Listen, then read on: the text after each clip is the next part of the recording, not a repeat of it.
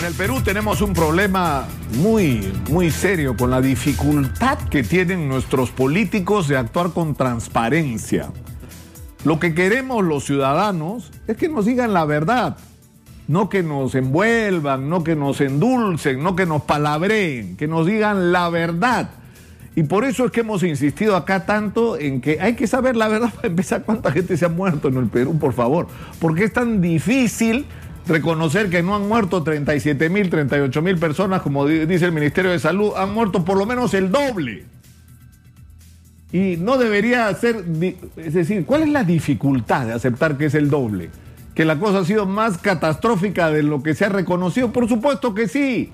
¿Y qué esperaban con el sistema de salud que había en el Perú, que se caía a pedazos antes de que empiece la, la pandemia? Pero ahora tenemos un problema con la transparencia que, tiene que ver con, con, el tema de la vacuna.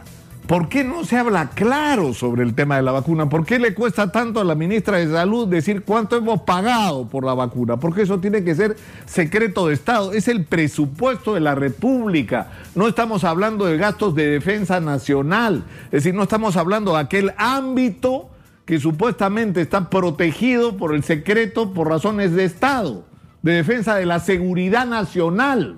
Acá estamos hablando de la salud pública, en un contexto además en el que el manejo de los recursos públicos, que en general ha sido una ladronera en el Perú, en el caso de la pandemia, estoy absolutamente seguro que si Alfonso Quiroz, que escribió la historia de la corrupción en el Perú, volviera a vivir, se muere de la indignación de que su investigación no sirvió para cambiar las cosas en el Perú.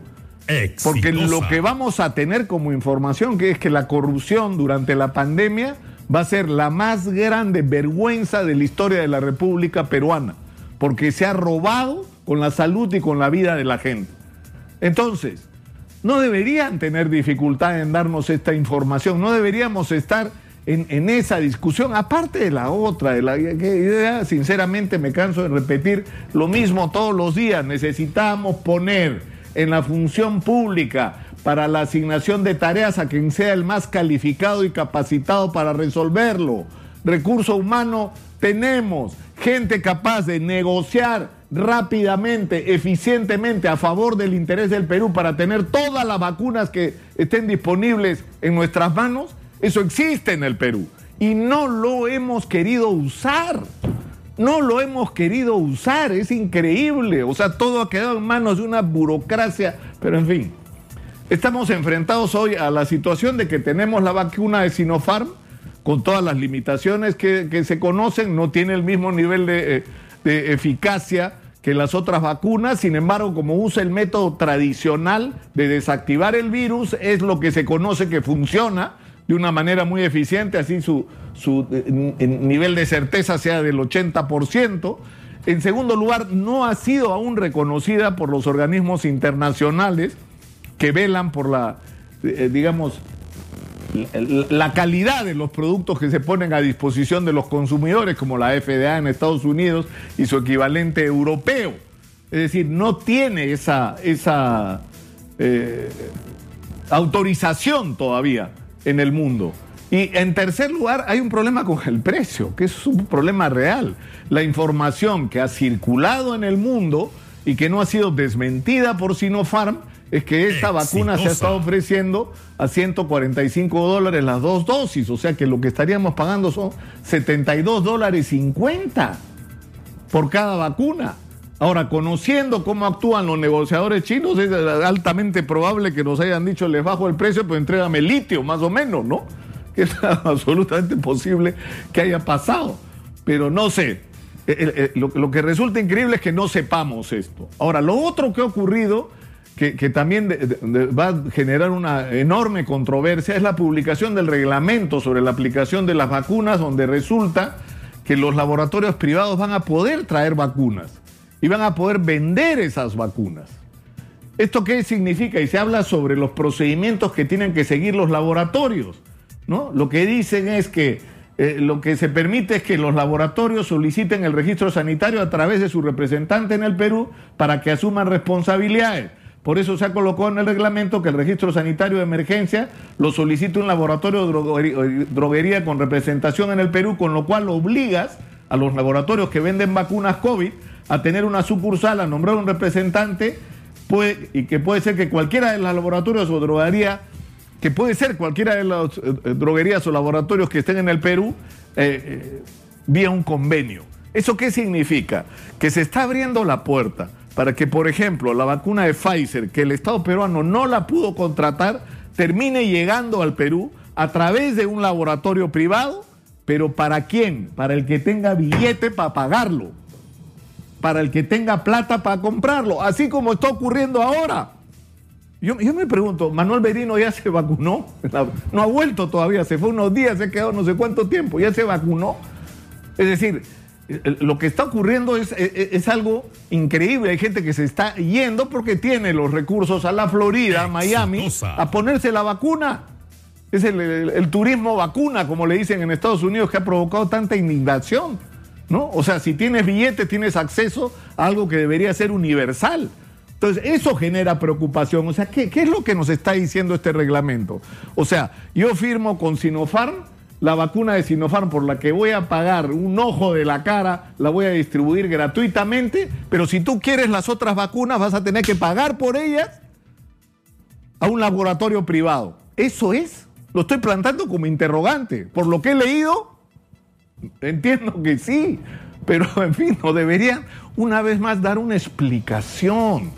O sea, transparente. La ministra el otro día se ha parado molesta de una conferencia de prensa porque le preguntaron tres veces, ministra, el precio de la vacuna. Ministra, y, se paró, agarró sus papelitos y se mandó mudar la ministra.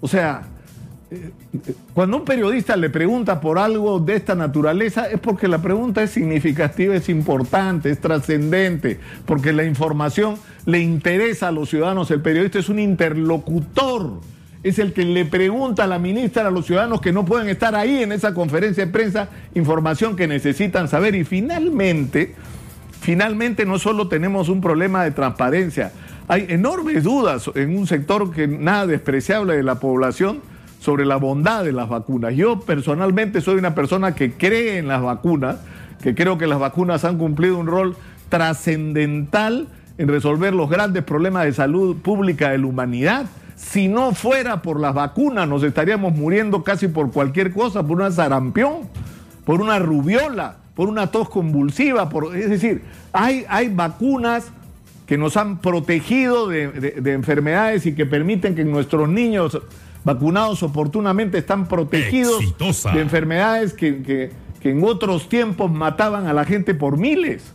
Yo creo que tienen un papel muy importante en el cuidado de la salud pública, pero hay gente que no cree en esto, que tiene desconfianza, que cree, además, hay, mucha gente malintencionada, fanáticos de, toda índole, que, hablan de la modificación del ADN, de, perjuicios que supuestamente tiene la vacuna por la presencia de mercurio y, logran aterrorizar a un sector de la población. Bueno, es obligación de las autoridades no solamente poner a disposición de manera voluntaria y gratuita la vacuna, es decir, para todo aquel que se la quiera poner debe estar disponible sin que tenga que pagar por ella, sino hacer una campaña de educación para que la gente eh, tenga la, la información para que tomen esa decisión ya bajo su responsabilidad, porque si tienes toda la información y no te vacunas y te enfermas del coronavirus y te mueres del coronavirus, bueno, será por tu propia decisión. Porque la posibilidad de tomar un camino distinto, tú fuiste el que decidió no tomarla. Así como en este momento el comportamiento irresponsable de no usar mascarilla, de no mantener el distanciamiento social, de usar la mascarilla de manera inadecuada, de, ir a, reuniones donde hay demasiada gente y donde uno contagiado puede terminar, sobre todo con la nueva eh, sepa infectando a la mitad de los que estuvieron presentes, es una responsabilidad nuestra.